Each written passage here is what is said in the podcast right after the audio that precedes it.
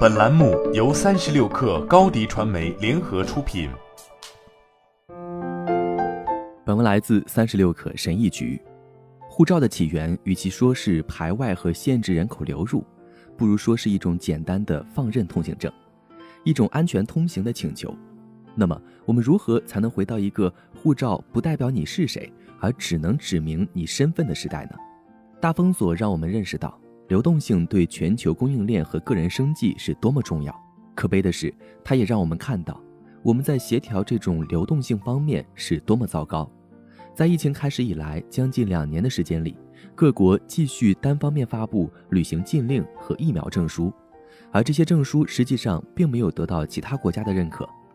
护照变得那么无力，人们都不知道自己在新的一天来临时能进入哪个国家。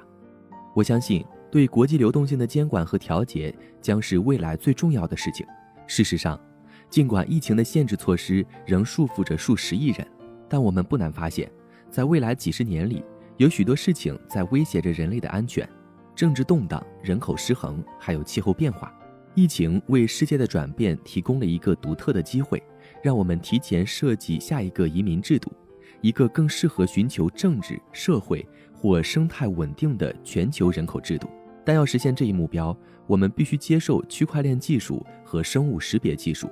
它们结合在一起，将为人类流动创造一个去中心化的全球平台。数字身份的兴起是实现后护照时代的一个重要里程碑。国民身份证在欧洲已经普及了几十年，在二十一世纪初，爱沙尼亚已经向公民发放了一张独特的 SIM 卡，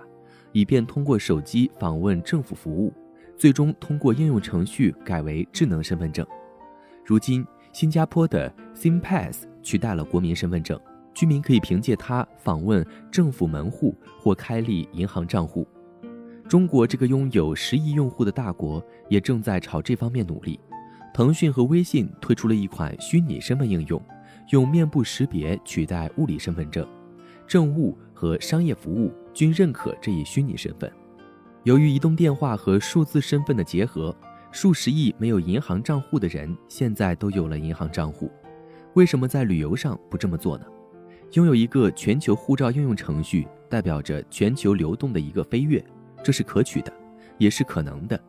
想象一下，如果每个想要全球护照的人都得到了手机和数字身份，并可以将必要的旅行相关信息上传到基于区块链的移动钱包中，以获得许可。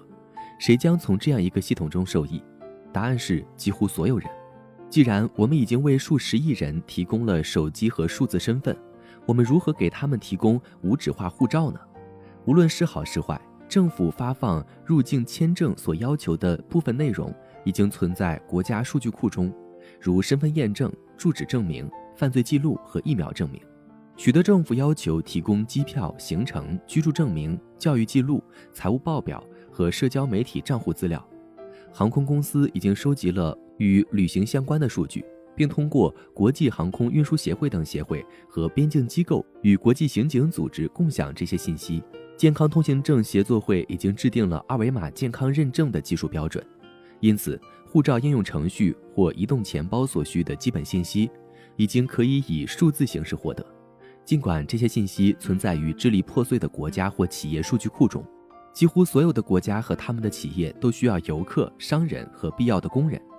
但前技术时代的官僚主义扼杀了人口的自由流动。重要的不是国籍，我们将不必再纠结这个人是玻利维亚人、尼日利亚人还是越南人，而是看这个人是否提供了足够的准确的信息来获得入境。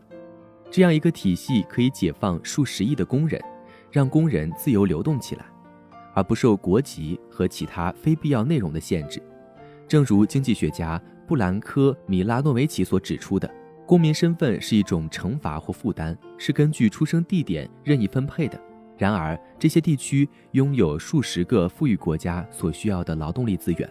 无论是农民、建筑工人还是护士，通过将流动性与国籍分离，